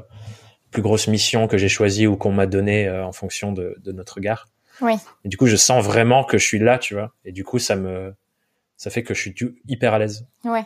Et je sens que toi aussi, c'est un truc où tout ce que tu fais, tu as vraiment envie de servir ces gens parce que euh, ces gens, c'est qui t'étais avant et, et c'est, c'est des personnes qui t'inspirent et qui sont importantes pour toi et que tu as cet élan de service aussi. Donc, je me demande euh, quel rôle ça joue pour toi aussi dans cette réflexion. Oui, je pense qu'effectivement, je, je me pose beaucoup cette question de être au service euh, d'eux. Euh, et, et peut-être que euh, je me pose pas assez euh, la question inverse. Ça fait un peu partie aussi des, des trucs sur lesquels je je bosse. Mais euh, mais effectivement, et, et c'est sûr que quand tu quand tu pars euh, sur cette question de comment est-ce que euh, je peux être au service d'eux, et si une des manières d'être au service d'eux, ben c'est de, de, de partager comme comme je le fais ou d'être en lien comme je le fais, eh bien franchement pourquoi pas pourquoi pas euh, Mais voilà, je, là pour le coup, j'ai pas de, tu vois, j'ai pas encore abouti ma réflexion. Euh, je pense que je suis à l'aise avec ce dialogue entre Fleur d'avocat, Lila Louise Maréchaux, euh, Lila. Non, mais tu vois, mais c'est c'est des trucs. Enfin, par exemple, il y a des il y a des interviews. Je fais de plus en plus les interviews chez moi. Et donc, euh, moi, j'ai perdu le lien. Enfin, mon salon, je ne vis plus mon salon comme un espace euh, privé. Tu vois ce que je veux dire? Pour moi, c'est devenu un hmm. espace euh, public d'une certaine manière. C'est, devenu un bureau. Mais mais voilà, tout, tu vois. Et, et, quid de cette frontière? Et donc, du coup, quand t'as quelqu'un, là, c'est le confinement. Je devrais pas dire ça, mais euh, j'ai quelqu'un du milieu pro qui est venu chez moi euh, dans le cadre du confinement. Et euh, et enfin je veux dire en temps normal on serait allé dans un dans un café. Et en fait euh, là, là, c'était chez moi. Et donc euh, bah tu vois c'est hyper flou. C'est-à-dire mais du coup est-ce qu'on est chez Lila Louise? Est-ce qu'on est chez Lila Louise Maréchaux? Euh, est-ce qu'on est chez Louise Maréchaux de Fleur d'avocat? Enfin, tu vois, désolé, ça fait un peu schizo, mais euh, euh, et, et, du coup, comment tu, tu vois, quelle est, quelle est, quelle est cette imbrication, hmm. quoi? Et qu'est-ce que tu, qu'est-ce que tu protèges et comment euh, euh, quelle posture tu vois du coup comme comme c'est quelqu'un de euh, du milieu professionnel dans l'échange tu là bah du coup je peux pas mais c'est pas une interview donc je peux pas lui je, je peux pas être dans l'échange comme si j'étais dans l'interview mais enfin tu vois des trucs voilà, désolé, c'est très triste de tête tout ce que je suis en train de te dire. J'ai l'impression d'être Gollum. Non mais c'est d'être Gollum avec son truc en mode euh... ouais, exactement. Euh, qui, qui se demande si les autres sont gentils ou sont méchants et, et, et voilà, mais euh, mais bon. Euh, ouais. Mais ça fait partie de, enfin, je pense que ça fait partie de toutes les réflexions qu'on a nécessairement euh, dans cette forme de dans cette forme de business là. Et je pense que ça rejoint du coup le troisième point qui est euh, la vision qu'on en a et où est-ce qu'on veut aller avec. Avant de commencer l'enregistrement, on en parlait un peu tous les deux de euh, c'est quoi la prochaine étape. Euh, moi, j'ai commencé à recruter, former une équipe. Toi, c'est potentiellement une prochaine étape pour toi. sur quel pas tu mets le focus de, de tes projets et tout. Et je pense que ça en fait partie aussi la vision de mon rôle à moi au sein de ce que je suis en train de construire. C'est lequel? Et clairement, tu vois, moi, par exemple, en construisant tout autour de Thomas Burbidge, ben, par exemple, je, je m'occulte la possibilité de un jour vendre le truc parce que c'est construit autour de moi et si moi je disparais parce que j'ai vendu, ça n'a plus de sens. Et moi, je suis hyper aligné avec ça et ça me va. Je suis pas dans l'intention de vendre un jour et je suis pas euh, dans la réflexion comme on pourrait l'avoir dans une startup de ah tiens il y a un problème, je crée une solution et machin et ensuite je le laisse partir et moi je continue avec autre chose moi j'ai vraiment l'aspiration et cette vision de me dire euh, j'ai envie de créer des liens hyper forts avec les gens qui me suivent et de créer des choses qui me permettent de les accompagner là-dedans. Parce que je sais que je quand il y a ce lien là ben on pourra faire des choses beaucoup plus grandes que si c'était un truc froid entre guillemets avec une autre marque où il n'y a pas forcément de de lien humain fort parce que je suis convaincu que ce lien humain apporte aussi des transformations hyper importantes qui ne peuvent que passer par là. Et pas par euh, une formation en ligne que tu suis avec quelqu'un que tu connais pas parce que euh, il y a une vidéo et on voit pas la personne derrière la vidéo, etc., etc. Mm. Mais après, ça, c'est ma vision de la chose et d'autres personnes ont d'autres visions. Il n'y a pas de réalité de c'est comme ça qu'il faut que ça marche et tout. Mais c'est une question d'alignement, quoi. Ouais. Et c'est ça le troisième point. Ça dépend trop de la vision qu'on a chacun de à quoi ça ressemble dans, la, dans le futur. Ouais. Bah écoute, euh, je, je pense que là où je te rejoins et, et, euh, et c'est pour ça que j'avais eu envie de travailler avec toi dans le cadre de Fleur d'avocat, c'est que je pense qu'on on a vraiment ce point commun dans la capacité à créer du lien et, et dans le l'intérêt qu'on porte aux personnes euh, qu'on sert. Effectivement, moi je suis je suis dans une logique de problème-solution, mais en fait, ce qui m'intéresse surtout, c'est les personnes à qui j'apporte ces solutions, donc et le lien que je crée avec ces personnes, etc. Donc du coup, euh, je projette Fleur d'avocat, ben, tu vois, j'ai créé ces formations et je me suis dit, ok, donc là, je vais les passer au e-learning parce qu'il y a le confinement, parce que je commençais aussi à me lasser de tu vois, quand tu crées des ateliers, ben après les ateliers, tu répètes les informations. Enfin, il y a un truc qui est très lié aussi à ton temps et tout, ça me saoulait. Et donc le confinement est venu un peu accélérer le projet de digitalisation euh, et, et, et, le passage donc au e-learning des formations. Mais par contre, moi, il a tout de suite été inenvisageable que ce soit juste une formation e-learning et tu te débrouilles, ciao basta, tu vois. Tout de suite, euh, j'ai voulu intégrer aussi une partie de co-développement, une partie de euh, coaching individuel que je sous-traite à, à, des coachs euh, certifiés. Mais euh, parce que parce que pour moi, c'est important que cette notion de lien se reflète dans les formations. C'est bien sûr, c'est lié à l'innovation pédagogique, etc., etc. Mais c'est aussi parce que moi, c'est comme ça que j'aime que les choses se fassent, tu vois, dans le lien. Enfin, je veux dire, mes podcasts durent une heure et demie, euh, mes newsletters sont longues. Moi, je, je, j'aime bien quand les choses durent, quoi. Et et donc, euh, mais sauf que en passant au e-learning, alors même que j'avais tout de suite pensé, bah, ce sera du e-learning plus du co-développement plus euh, du coaching individuel. Tu vois, j'avais pas du tout anticipé le fait que, en réalité, en pratique, ça, ça fait que tu fais pas de la masse comme quand tu vends juste un produit e-learning tu vois. Euh, et ça, c'est un truc que je suis en train de réaliser, mais euh, c'est pareil, c'est assez euh, récent. Je suis en train de me dire, mais en fait, les objectifs de vente que je me que j'ai pour 2021, euh, je vais avoir un problème structurel d'absorption si je veux les faire avec euh, ces groupes de co-développement et donc cette capacité à suivre mes clients sur le long terme. Et donc je pense que tu vois, il va falloir déjà que je quand même que je limite dans le temps. Donc je pense que la formation sur développement clientèle ce sera probablement sur six mois euh, l'accès au groupe de co-développement, tu vois. Ce qui implique que, alors que jusqu'à maintenant, je partais plutôt sur l'idée que la formation, tu la commences quand tu veux, euh, eh bien, en fait, potentiellement, je vais faire des départs, tu vois, euh, un départ euh, chaque mois ou tous les deux mois. Enfin, tu vois, c'est encore un truc parce que j'ai un peu j'ai un peu ramené genre les maths de, les maths de ce que je veux faire d'un point de vue euh, temps avec ouais. et donc donc ça c'est une première question c'est-à-dire que puisque ce qui m'intéresse c'est d'accompagner les gens sur le long terme euh, dans ces cas-là, il faut que je vois comment est-ce que c'est possible euh, par rapport à, mon agenda. La deuxième chose, c'est que quand même, moi, ce qui m'intéresse, c'est d'accompagner les gens pour le long terme, mais j'aime surtout créer des projets. Et euh, bon, les formations, c'est une chose. Euh, là, je suis en train de terminer de les implémenter vraiment. Tu vois, j'ai encore des trucs que je suis en train de post-produire, de mettre dans la dans la plateforme de e-learning et tout. Donc, je, voilà, je, ne m'autorise pas à dépasser sur 2021 ce projet, mais 2021, c'est ce sera une année pour vraiment euh, eh ben développer, c'est-à-dire vendre ce que j'ai créé euh, auprès de auprès de clients et, voir comment ça se passe et puis réaménager au fur et à mesure, etc., etc. Ok, euh, mais euh, je sais que je peux, enfin, je, je, je crois que je commence à aussi avoir besoin de travailler sur des nouveaux projets et qui sont pas de la formation. Et donc, si je fais que de l'accompagnement, c'est-à-dire si je me je, je, me transforme en celle qui anime les groupes de co-développement et qui est que dans le lien avec ses clients, euh, ben ça, ça, va pas m'aller non plus en vrai parce que tu vois j'ai des nouvelles idées euh, de d'autres euh, problèmes euh, liés à la profession sur lesquels j'aimerais bien réfléchir. Et, et donc tout ça fait que euh, voilà, tu me demandais comment je me projette. Euh, je, me projette à la fois dans euh, la, création de cette structure avec toute cette activité de formation tournée autour ben, d'un lien et d'un lien long terme avec les clients de faire d'avocat, parce que je pense que c'est quand même ça qui porte les gens dans leur développement professionnel. Euh, des, des, nouveaux projets. Et du coup, pour structurer ça, ben, comme tu disais, et c'est vrai qu'on en parlait un petit peu euh, avant de commencer cette interview, mais même avant ça, euh, parce que j'étais curieuse de, de toi, comment tu avais fait.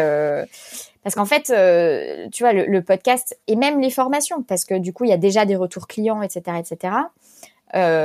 valoriser cette cette valeur déjà créée, ça demande un temps dingue. C'est-à-dire que j'ai des heures et des heures d'interviews qui sont inexploitées, alors qu'il y a beaucoup de richesses dedans, euh, à décliner sous plein de formats différents pour la rendre accessible à des personnes qui la voudraient sous un autre, tu vois, sous une autre euh, accroche, euh, un autre forme, voilà, un autre format de, de consommation. Euh, j'ai euh, aussi euh, ben, dans la formation des choses qui, qui, sont possibles de partager en termes de, de contenu à partager pour l'audience. et là, plus d'un point de vue marketing, tu vois ce que je veux dire, marketing et vente. Mmh.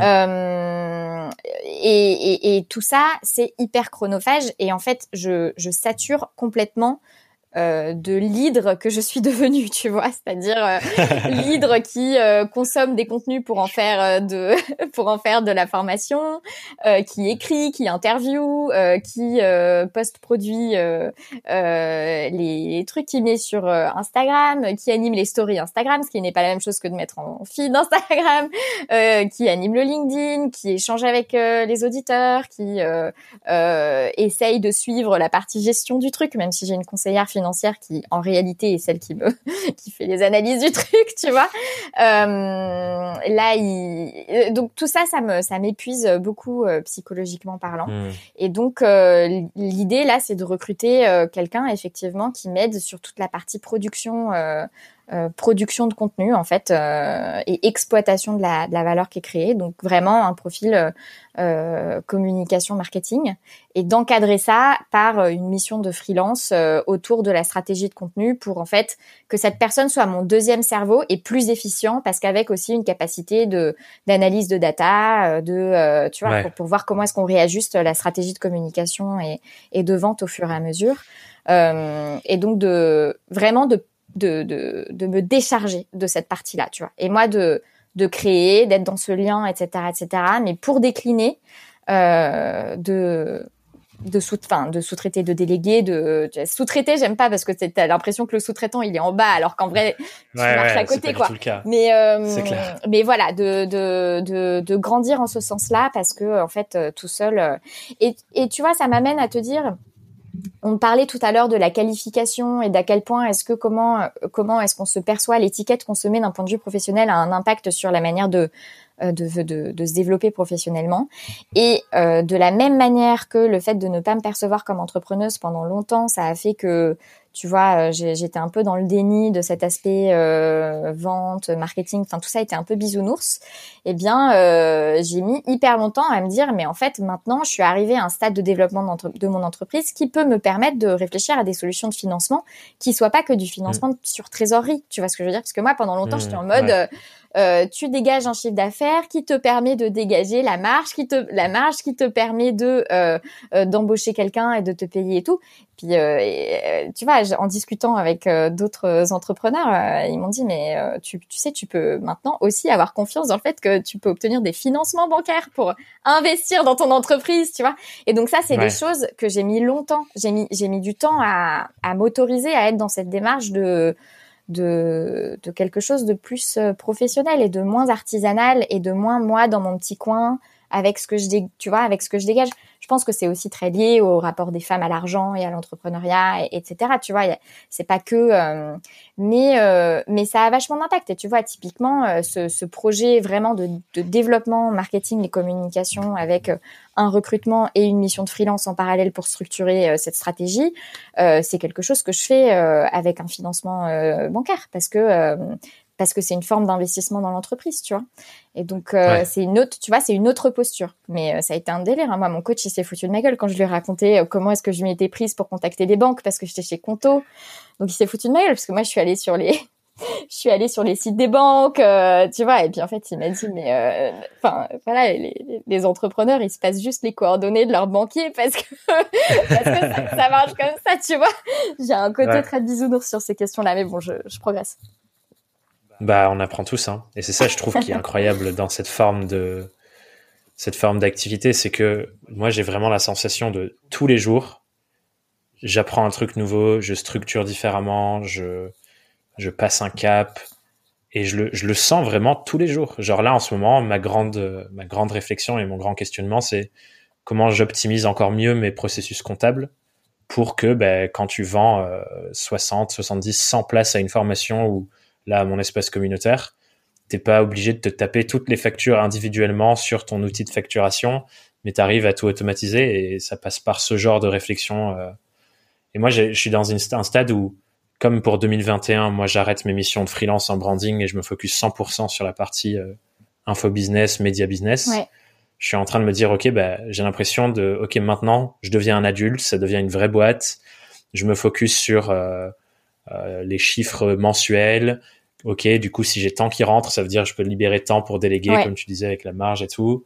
Je peux investir dans des outils qui vont me faciliter telle chose et ça me permettra de remettre et je tu vois, c'est des choses que pour l'instant, j'étais vraiment dans euh, plus la casquette, le créateur qui a ses différents formats, qui prend du plaisir à écrire, à, enregistrer, à penser, à concevoir. Et là maintenant, j'ai euh, la part euh, plus C CEO, COO qui se réveille en mode OK, maintenant on va on va cadrer tout ça. Le créateur fou, on va le garder un peu sur sa laisse pour l'instant. On va mettre tout ça clean et après on le relâchera quand il faudra faire la prochaine chose. Mais c'est hyper intéressant de de voir toutes ces briques mouvantes et tout quoi. Ah non mais je te rejoins et moi c'est c'est enfin je veux dire chaque euh, chaque pas euh, mis dans euh, Fleur d'avocat Incorporation C'est-à-dire euh, euh, chaque euh, chaque chose qui fait que que d'avocat est de moins en moins un petit projet et de plus en plus une entreprise solide, enfin voilà, une boîte quoi. et donc moi je suis de moins en moins une porteuse d'un petit projet, mais de plus en plus une porteuse d'un truc enfin voilà qui est, qui est qui est solide en fait qui est solide qui est crédible qui a une assise qui a déjà une notoriété etc c'est euh, à chaque fois c'est une mue euh, douloureuse quoi. Enfin c'est parce que après ça rejoint tu vois aussi des, des, questions autour de, de, la liberté et de l'engagement et de à quel point c'est enfin toujours plus ou moins facile de se défaire d'un projet en fonction de, hmm. de, de ton degré d'implication dedans, tu vois. Mais euh, mais c'est sûr qu'à chaque fois, moi, ça me coûte énormément. Et et et, pour, et, et donc ça me coûte énormément souvent parce qu'en fait, euh, c'est tout ça, c'est très rapide, quoi. C'est-à-dire que comme tu disais, chaque jour, tu vois la différence. Moi, je, je voilà, je vois la différence euh, de, de fleurs d'avocat entre aujourd'hui et il y a il y a un mois et il y a deux mois et il y a six mois. Euh, je veux dire, il y a six mois, j'avais il y a six mois, je, est-ce que j'avais le, crowdfunding ou était sur le point de commencer ou il n'était pas encore fait. Et tu vois, c'est des, c'est un truc, c'est con, mais euh, pareil sur le passage au e-learning et tout, c'est des changements drastiques de la forme de ton activité qui ont un impact énorme sur euh, ta gestion et la structuration de l'activité. Et, euh, et finalement, c'est très peu de temps, quoi. Donc c'est clair. Voilà. Mais c'est intéressant d'être alerte sur tous ces changements parce que du coup, ça permet de se, de se remodeler, quoi. Ouais, et de retrouver l'état d'équilibre de où on est bien et où on va. J'ai envie de. Il y a un truc que j'avais envie de faire avec toi et euh, on va accepter que ce sera une interview longue parce que c'est un sujet long à décortiquer, euh, ce, ce média business, ces formes-là de, de où on va tous les deux et qui sont accessibles à d'autres indépendants. D'ailleurs, euh, je voulais réappuyer dessus.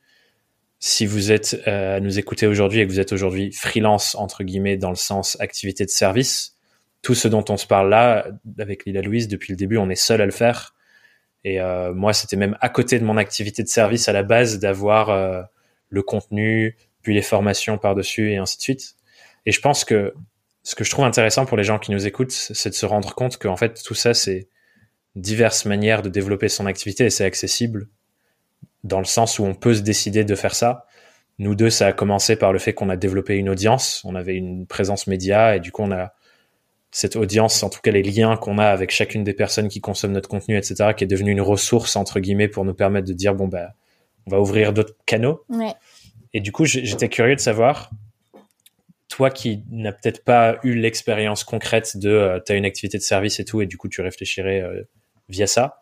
Pour les gens qui nous écoutent, à ton avis, c'est quoi une bonne question, une bonne réflexion à avoir de se dire bah aujourd'hui je suis basé sur une activité de service mais ça me parle, ça m'inspire ce dont ils se, ce dont ils se parlent, Léla Louise et Thomas. À ton avis, c'est quoi la réflexion qu'ils devraient avoir pour euh, intégrer un peu cette partie média, cette partie formation, cette partie euh, monétisation autour d'une audience? Je pense que, en fait, euh, du coup, le, média, tu, tu, peux utiliser un média pour, pour plusieurs, plusieurs stratégies de développement.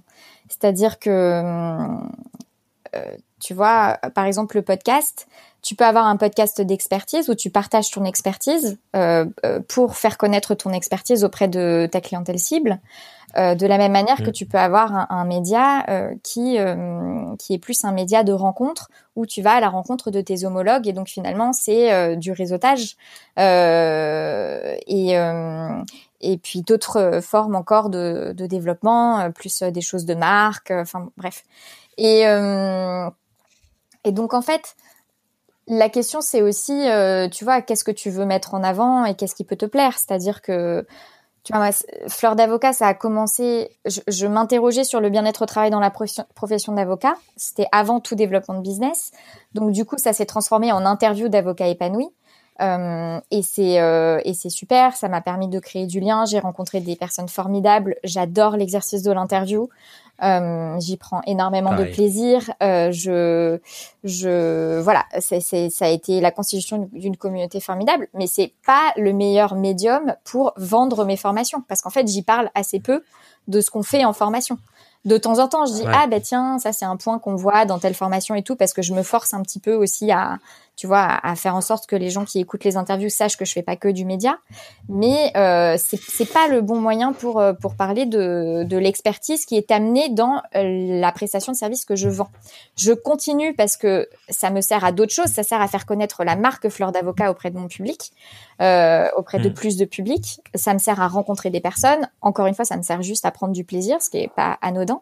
Mais euh, là, en ce moment, je suis en train de, de, de réfléchir à euh, euh un nouveau type de contenu pour le podcast Fleur d'avocat qui soit plus axé sur l'expertise.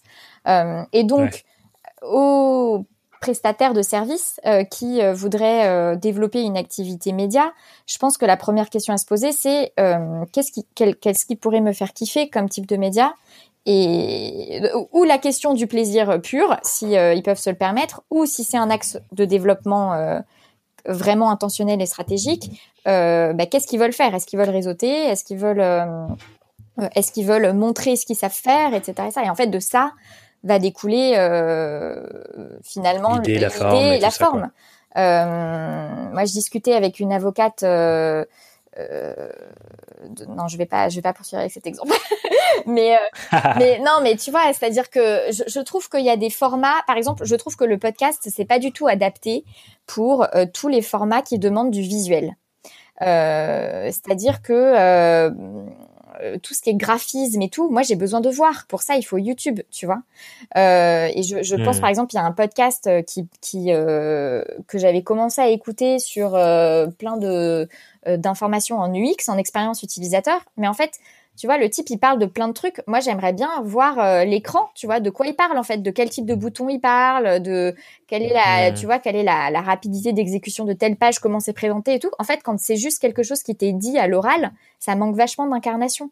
Euh, et donc, euh, donc voilà, le format ensuite, il se décline en fonction du contenu. Euh, est-ce que ça va être un article écrit? Est-ce que ça va être de l'infographie? Est-ce que ça va être de, de, juste de la narration parce que ça s'y prête? De l'interview, de l'interview courte, de l'interview longue? Tu tiens pas les mêmes choses dans une interview courte que dans une interview longue? Est-ce que si c'est du contenu d'expertise, pareil, du long ou du court, c'est pas la même chose? Euh, donc voilà, je je je sais pas si je réponds à ta question, mais effectivement, je pense que c'est ou une question de plaisir. Euh, j'ai j'ai la liberté de juste faire ce que je veux. Et dans ces cas-là, ben, si je pense que je prendrais du plaisir à faire des interviews, ou si je pense que je prendrais du plaisir à faire des dessins, ou si je pense que je prendrais du plaisir à faire de la vidéo, ben, commencez par faire ce qui vous fait kiffer, parce que c'est quand même la meilleure manière de pas planter votre projet. Euh, et s'il y a une intention un petit peu plus stratégique derrière, ben, ça devient euh, euh, du coup, qu'est-ce que je veux faire exactement et, quel est le média le plus adapté et, qu'est-ce que l'audience que je veux toucher euh, sera le plus à même de d'entendre. Tu vois, c'est aussi encore un autre sujet, c'est-à-dire, euh, mais ça, ça va avec la question plus stratégique. Et là, on en revient à finalement de la stratégie de, de marketing de contenu. Hein. moi, je je suis pas je suis pas une experte du sujet, même si je commence quand même à avoir pas mal de connaissances. Mais euh, mais c'est c'est voilà, c'est des questions de comment est-ce qu'on on déploie le contenu approprié euh, par rapport à, à ce qu'on veut mettre en place, aux personnes qu'on veut toucher et aux messages qu'on veut faire passer. Ouais. Moi, ce que je trouve hyper intéressant euh, à le vivre concrètement dans, dans l'activité et à développer tout le, tout l'apprentissage autour et tout, c'est de voir à quel point toutes les briques médias que je mets en place, que ce soit ce podcast ou en déclinant en vidéo sur la chaîne YouTube ou les réseaux sociaux ou la newsletter, etc.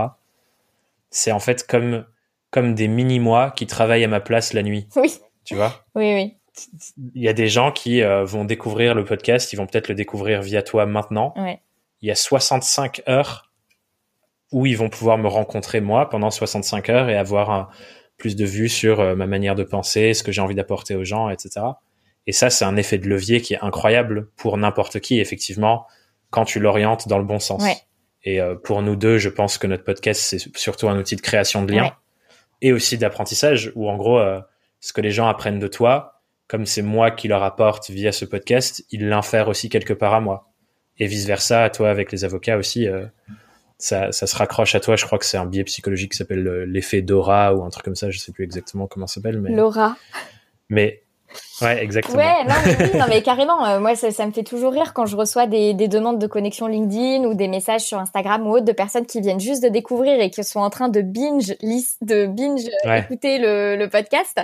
Et, euh, et c'est marrant parce que tu dis, ouf, là, euh, c'est la, tu vois, c'est Lila Louise de il y a, il y a un an et demi et ils sont en train d'écouter. Et, et, moi, ça me fait rire aussi quand j'écoute des, quand je découvre des nouveaux podcasts et que, et que tu vois, je me retrouve à, en général, je commence depuis le début parce que du coup, j'ai l'impression d'un peu rattraper euh, l'évolution et tout, mais euh, mais euh, mais c'est sûr, c'est du, c'est, enfin, la beauté du contenu, quel que soit le type de blog, c'est quand même que du coup, c'est de la création de valeur qui dure et et qui donc devient un travail, enfin devient une une richesse passive, quoi, une sorte de revenu passif, en l'occurrence un revenu d'influence passif. Enfin, c'est c'est vrai que c'est chouette. Et je pense qu'on peut l'appliquer à plein de choses, comme tu le disais, autant sur euh, créer du lien avec les gens avec qui on veut créer du lien, que sur notre expertise, que sur euh, l'éducation de nos clients.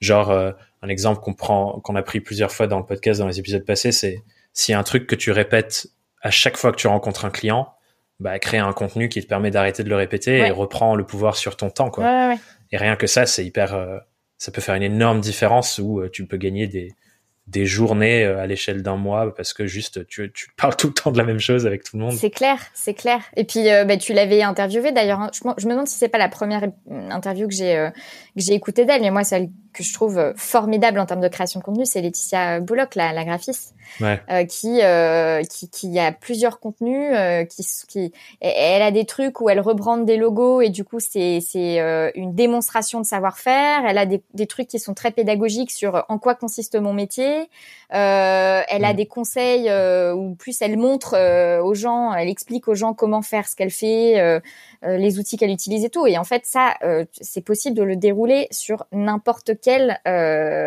métier en fait, et, et notamment métier intellectuel quand il pense. Et, moi, c'est une fille que je cite souvent en exemple et je trouve que ce qu'elle fait est, est, formidable. En plus, elle le fait avec avec humour et, et enfin avec une patte bien à elle qui, qui est top.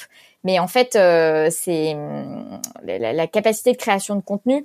Quand tu regardes ton activité, et je pense que toi et moi, euh, on est on est pareil là-dessus. C'est-à-dire que moi, je euh, mon contenu, il est créé. Alors bien sûr, il y a toute la partie podcast qui est créée de, enfin voilà, le podcast, les interviews.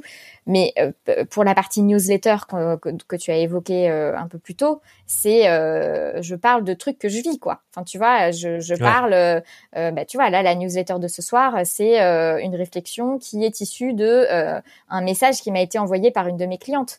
Et, euh, et la newsletter de il y a deux semaines, c'était une réflexion qui a émergé en groupe de co-développement. Et puis d'autres fois, ça va être euh, une discussion que j'ai eue avec mon coach et qui m'a fait, euh, tu vois, qui m'a fait bouger. Et donc je la partage. ça peut être, tu vois, mais en fait c'est ma vie, ma vie que je transforme en, que je transforme. voilà. Donc, après on revient sur la discussion tout à l'heure sur sur l'aspect un peu Gollum du truc, mais mais euh, euh, et, et, je pense euh, honnêtement que, mais le, fait est que euh, du coup c'est au service de mon activité parce que je ce que je vends c'est des choses qui sont liées au développement professionnel, c'est-à-dire il y a à la fois de la réflexion en développement personnel et à la fois de la mmh. réflexion beaucoup plus business. Mais si j'étais encore avocate, euh, exactement comme tu le disais, c'est-à-dire que tu, tu, tu, peux faire un média où tu euh, partages de l'expertise sur, euh, ben moi c'était du droit pharmaceutique, donc de l'expertise en droit pharmaceutique. Tu peux faire un média où tu partages, où tu vas rencontrer plusieurs acteurs du monde du droit et notamment intervenants de, qui interviennent en matière de droit pharmaceutique. tu peux, enfin je veux dire, il y a, y a, mille manières de recycler ce que tu fais, quoi. Qu'est-ce que tu dis à tes clients pour leur expliquer comment ça va se passer telle ou telle chose? Enfin, je veux dire, euh, c'est euh, n'importe qui en observant un petit peu ce qu'il fait dans son activité au quotidien peut trouver de quoi en faire un contenu partageable en fait. C'est ça qui est assez mmh. formidable. Et je pense que c'est ce truc un peu infini auquel on touche tous les deux quand on se dit euh, waouh, on pourrait faire tellement de choses et, et c'est limité pour notre notre personne physique. Quoi. Et on a besoin de faire évoluer les choses. Et, et je pense qu'il y a quand tu touches à ça, tu commences à le voir partout, effectivement, comme tu dis. Et je pense qu'il y a beaucoup de personnes qui ne touchent pas à ça et qui ont l'impression de merde, je peux pas aller plus loin parce que bah, j'ai mon plafond de temps et j'ai plus de temps et je cours et, et c'est terminé quoi. Je suis arrivé en haut et, et, clairement, je pense que quand tu commences à mettre un peu les doigts dans ces enrouages de la partie média, la partie peut-être formation, la partie peut-être, enfin voilà, toutes ces choses là que nous on structure au centre de nos activités, tu commences à voir ah ouais, en fait. Euh, There's so much more. Mais d'où le développement de nouveaux métiers et de, de, voilà de personnes qui sont en fait des assistants euh, des assistants euh, créateurs de, contenu euh, parce que euh, parce que du coup c'est voilà ça, ça, permet de dupliquer et, et puis qu'est-ce que je voulais dire aussi là-dessus? J'ai j'ai oublié mais ouais j'ai oublié peu importe ça devait pas être très important. Bon ça ça reviendra peut-être. On va arriver sur les questions rituelles de fin d'épisode, Ila Louise même si je pense on pourrait, euh, on aurait pu presque durer une journée à parler de tous les rouages de, tous ces trucs. Chaque fois, on a des conversations qui, qui s'éternisent parce que c'est trop stimulant. Quoi. Moi, j'aime trop discuter avec toi de tout ça. Mais euh, du coup, on va, on va venir sur euh, première question rituelle de fin. C'est quoi, à ton sens, dans le développement de Fleur d'Avocat depuis que tu es indépendante, la plus grosse galère que tu as vécue et comment tu l'as dépassée? La plus grosse galère que j'ai vécue Ouais.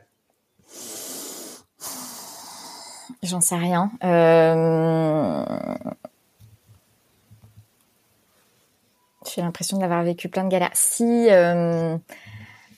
Si, bah, tu vois, je te, je te mentionnais tout à l'heure le. Je, je, travailler avec les bonnes personnes, c'est une, galère. C'est une galère. Euh, hmm. Et, euh, tu vois une galère euh, je sais pas si c'est la plus grosse mais tu vois ça a été une galère euh, de ce début d'année là.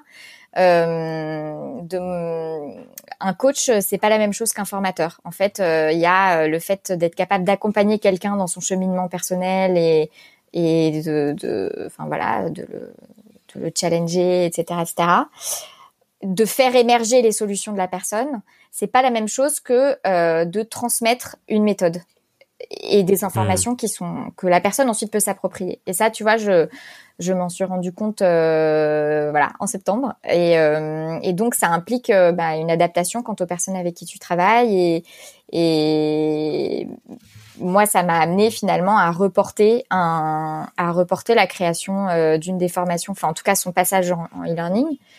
Et ça a été ça a été dur quoi. Parce que tu vois c'est un peu tu tu tu ouais, c'est dur de, même c'est dur après dans le rapport à l'autre, de d'expliquer à l'autre que potentiellement tu t'es trompé, que tu l'as fait travailler, mais du coup tu l'as mal fait travailler. Enfin, et en fait c'est juste euh, toi quoi, comme mal gérer euh, un l'identification de la personne pertinente et deux euh, ensuite le management de la personne dans dans le fait de délivrer l'information. Euh, Donc voilà. Après, moi, je comment ça, comment je l'ai dépassé, ben en faisant preuve, euh, enfin, je pense, d'une très très grande humilité auprès des personnes concernées, quoi, en leur disant que j'étais vraiment euh, désolée, mais que enfin voilà que je m'étais rendu compte que, que, que j'avais besoin d'intervenir plus euh, dans le dans le processus de de création de la formation parce que ils ont l'expertise mais en fait c'est pas la même chose que la transmission. Et pour le coup je pense que je j'ai je, je, suis assez bonne finalement en transmission d'informations. Donc euh, donc voilà, ça, ça a été une difficulté, mais j'ai envie de te dire qu'il y en a eu mille, quoi. Euh, il y en a eu mille, parce que heureusement, je les oublie, mais si je, reprenais mon agenda, je, je verrais tous les trucs. Mon agenda, c'est mon agenda. Il y a autant d'émotionnel que de rationnel dans mon agenda. Et il y a des espèces de moments où je mets des espèces de nuages noirs, et puis il y a des moments où je mets des grands cœurs et tout. et voilà, tu, tu le...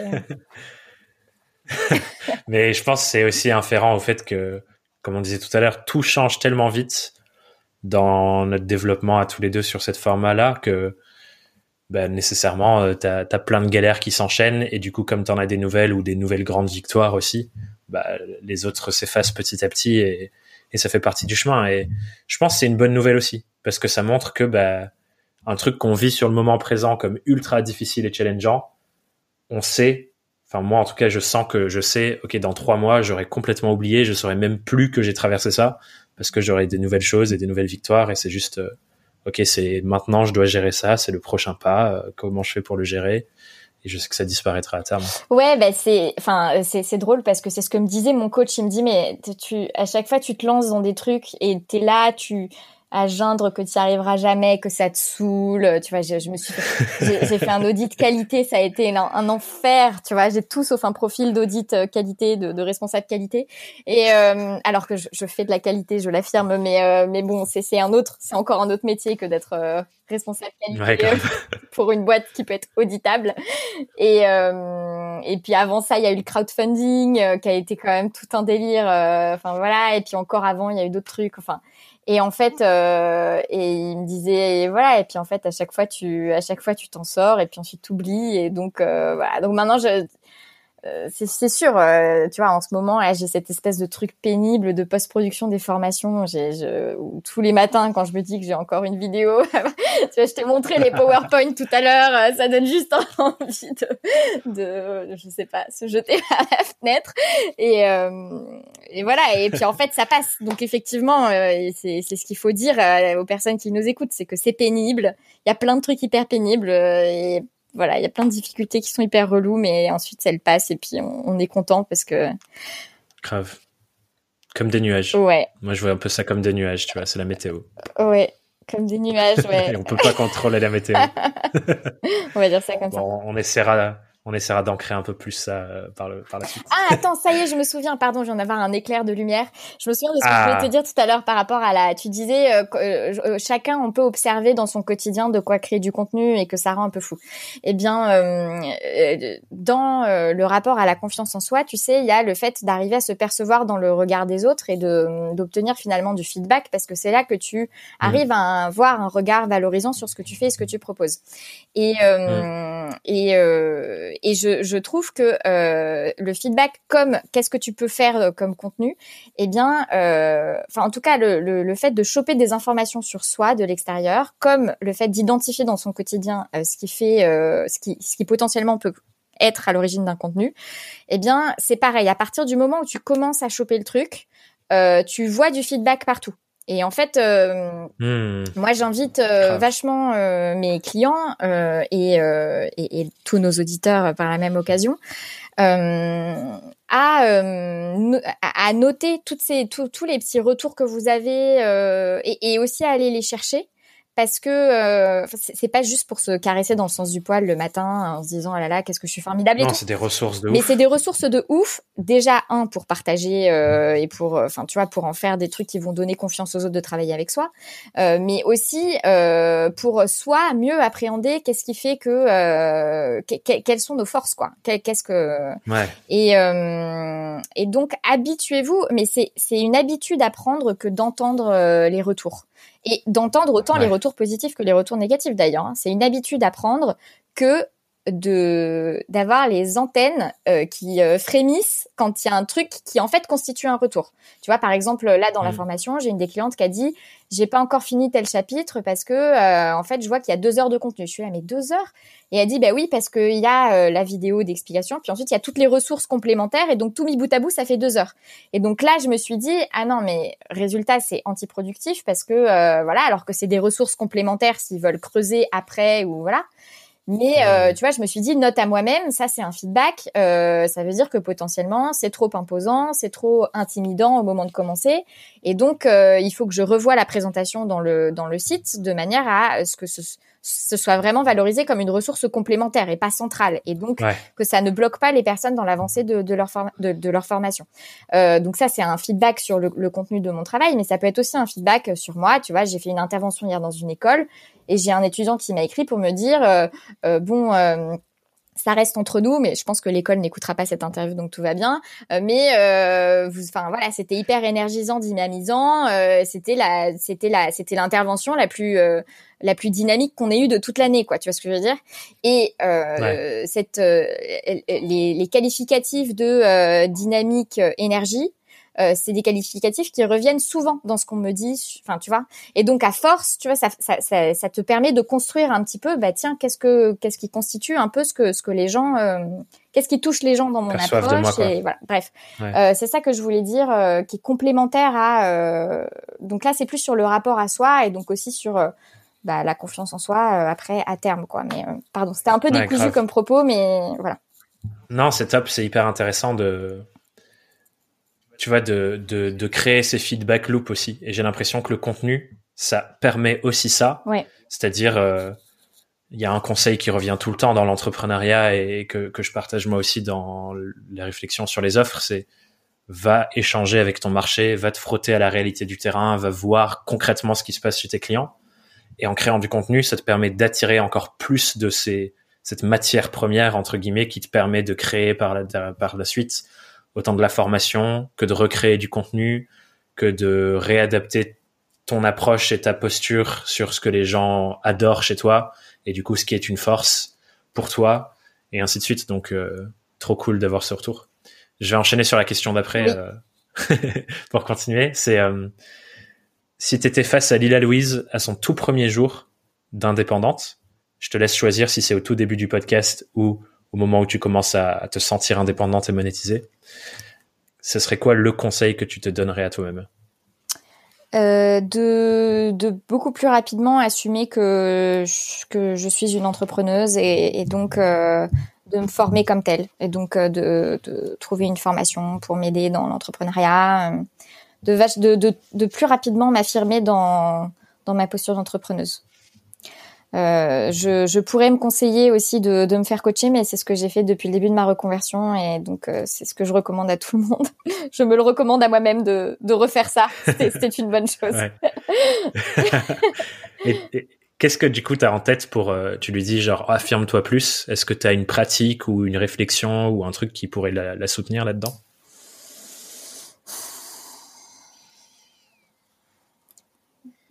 Je sais pas. Euh... C'est peut-être non, non, même pas, tu vois. C'est plus, euh, je pense que c'est plus sur le. Prends conscience. Le fait d'admettre que ce que tu fais, c'est de l'entrepreneuriat, quoi. Tu vois. Et il n'y a pas de, c'est ni moins bien, ni ni mieux. Euh, c'est euh, c'est juste de l'entrepreneuriat et que ben manifestement, en fait.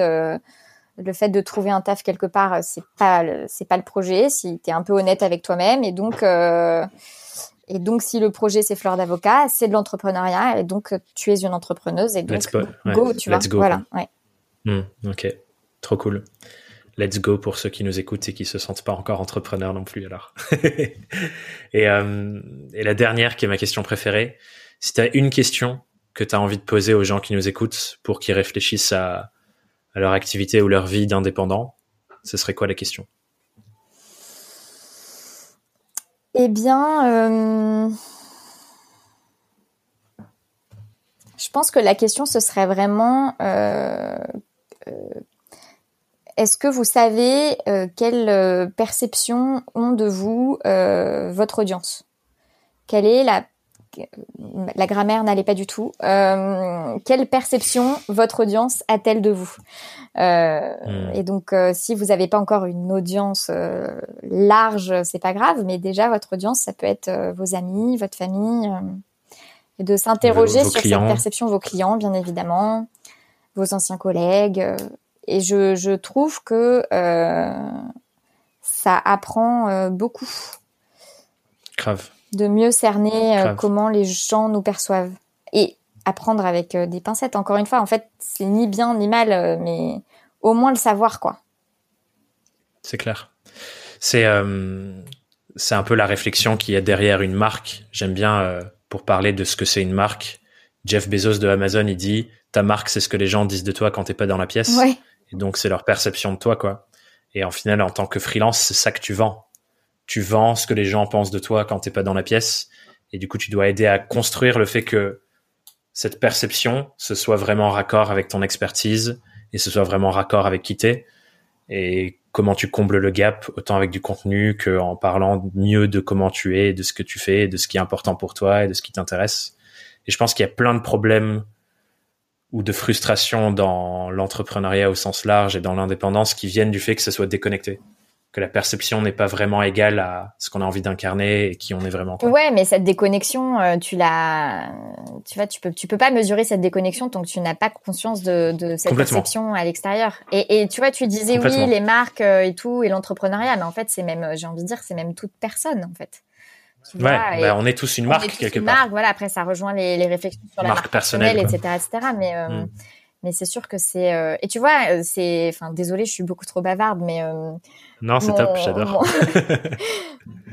par exemple, j'ai aussi mis longtemps à, accepter que euh, que les gens, euh, que des gens parlaient de moi, tu vois? Hmm. Et ça, ça, ça rejoint le euh, Lila Louise versus Lila Louise Maréchaux de Fleur d'avocat, tu vois. Hmm. Quand quelqu'un me dit ah ben tiens à telle soirée entre avocats machin, il y a je sais pas qui qui a parlé de toi et tout. Moi, voilà, je, je sais pas. Il y a un truc, tu vois, c'est à la fois flatteur. Ça veut dire que ton travail rayonne et, et, et, et circule et voyage et, et c'est cool. Et à la fois, parfois, je suis un peu là, genre, mais. ouais. Je comprends. Je comprends. Et ça demande beaucoup de lâcher prise aussi sur euh, vouloir savoir. Parce que à un moment donné, tu peux pas, en fait. Je pense que plus tu développes euh, une audience et des gens qui te suivent et ainsi de suite, plus ça se passe et t'en as pas conscience et du coup, si tu essaies de maîtriser tout ce qui se dit sur toi, c'est, c'est, plus possible. Et il faut vraiment avoir un lâcher prise là-dessus à terme, je trouve. Ouais, exactement. Hmm. Trop intéressant. Merci pour tout ça. Euh, merci pour tout ça, euh, Lila Louise Maréchaux de Fleur d'Avocat. je, me, je me permets de t'appeler comme ça pour la fin. si les gens veulent discuter avec toi, avec euh, celui de tes personas que tu choisis, où est-ce que où est-ce qu'on les envoie pour discuter avec toi? Et suivre ton travail Eh bien, ils peuvent me trouver sur LinkedIn. Euh, je suis aussi sur Instagram euh, fleur d'avocat tout attaché. Euh, sur Twitter, c'est maréchaux L, je crois. Euh, par email, bonjour at fleurdavocat.fr. Euh, je donne pas mon adresse euh, postale, mais en vrai, en vrai, vous pouvez la trouver. et bon, j'avoue, si si quelqu'un veut m'envoyer une lettre manuscrite, j'adore les lettres manuscrites, donc faites-vous plaisir. Euh, voilà. et puis et puis le podcast du nom de Fleur d'avocat. Bien évidemment, le, le, podcast éponyme Fleur d'avocat que vous pouvez découvrir si vous avez envie de d'écouter des avocats épanouis partager leur, euh, leur parcours professionnel. Top, merci beaucoup. Je mettrai tous les liens euh, sur la, petite page web de l'épisode de toute façon, donc euh, tout le monde peut le retrouver là. Merci. Merci Lélo Merci à toi. C'était très cool. Un, un plaisir comme d'habitude. Grave, trop cool. Merci, ciao. J'espère vraiment que cet épisode t'a plu et t'as dû le sentir dans la discussion avec Lila Louise, je crois qu'on pourrait se parler pendant des heures et des heures de tout ça. À chaque fois qu'on est au téléphone ensemble ou en visio ensemble, nos cerveaux se mettent à, bouillonner sur plein de nouvelles idées et plein de nouvelles manières d'être au service de ceux qu'on souhaite et ceux qu'on aime accompagner dans leur vie et dans leurs activités. Pour elles, les avocats, pour moi, c'est toi et, les freelances et les entrepreneurs indépendants. Et c'est un vrai plaisir d'imaginer la suite avec elles, de, brainstormer et, j'espère que tu l'as senti en, prenant part à cette discussion, mais aussi que ça t'a permis d'imaginer d'autres choses pour toi et ton business. Si tu as déjà cette brique média dans ton activité, peut-être que ça t'a fait réfléchir à une nouvelle vision de la direction que tu donnes à tout ça dans son ensemble, au-delà de tes prestations de service. Et si tu ne créais pas encore de contenu, si tu n'as pas encore la brique média, j'imagine que ça t'a donné un nouveau regard sur tout l'envers du décor de cette forme de développement de ton activité et le rôle que ça joue dans, dans, dans le développement et, et, ouais, toutes les coulisses. Mais j'espère en tout cas que ça t'a fait réfléchir. de mon côté, je m'en tiens là pour aujourd'hui. C'était un épisode long. Mais si tu souhaites continuer la discussion sur ce sujet et sur le reste de ta vie d'indépendant, je t'invite vivement à nous rejoindre dans les newsletters en te rendant sur thomasburbidge.com slash newsletter. Parce que c'est là où je partage vraiment toutes mes réflexions et toutes mes clés pour t'accompagner dans ton aventure. C'est un peu la manière dont tu accèdes à tout ce qu'il y a dans mon cerveau. et aussi pour m'aider à diffuser ces conseils à d'autres personnes, comme nous, comme toi, comme moi, et les aider à grandir.